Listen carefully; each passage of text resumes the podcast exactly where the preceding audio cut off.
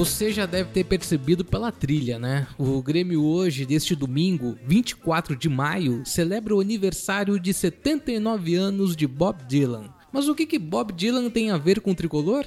Bom, existe uma lenda. A lenda de que Dylan teria ouvido e gostado muito do hino do Grêmio. Como, quando e em qual situação? Nós vamos explicar.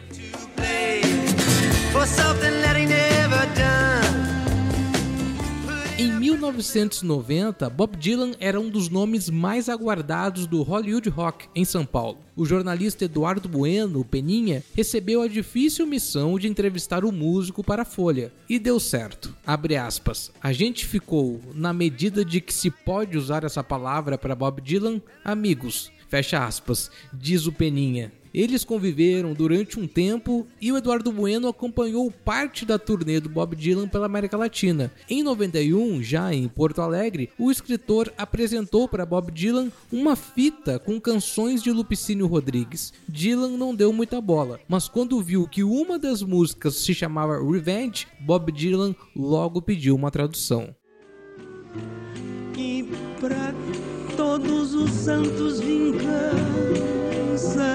vingança, clamar. Peninha deu o tom e disse que em 51 Lupicínio havia escrito, abre aspas, ela há de rolar como as pedras que rolam na estrada, fecha aspas. Sim, exatamente o conceito de Like a Rolling Stone do americano. E Bob Dylan admitiu diversas vezes que teve como inspiração para compor Like a Rolling Stone o blues Rolling Stones de Muddy Waters. E essa canção do Muddy Waters foi composta também em 51, ano que Lupicínio escrevia Vingança. And I sit down, oh, on step. She said, come on in now, you know my husband just now left.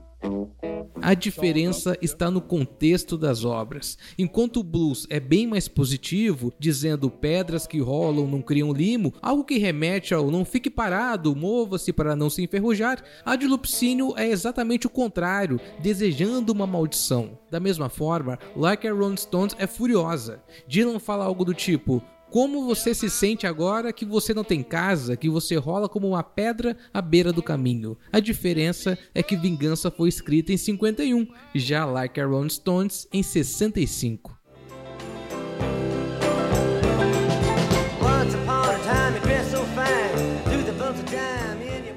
Dylan, como não poderia ser diferente, ficou assustado com a coincidência e interessadíssimo na obra de Lupicínio. E a música seguinte na fita chamou muito a atenção dele. Era o hino do Grêmio, composto por Lupicínio em 53 durante comemoração do cinquentenário do Imortal. O hino On the Road, em tom de marcha, deixou Dylan encantado. Enquanto a fita ia rodando, Peninha ia traduzindo, trecho por trecho, passando pelos anos de glória até chegar à lenda de Lara.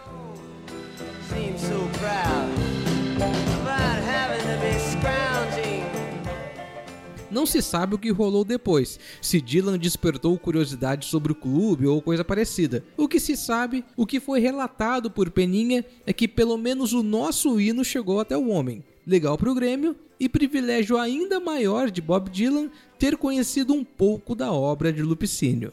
Celebrando o aniversário de Bob Dylan, relembrando a história do Grêmio, eu fui Fred Fagundes e esse foi mais um Grêmio hoje. Até amanhã!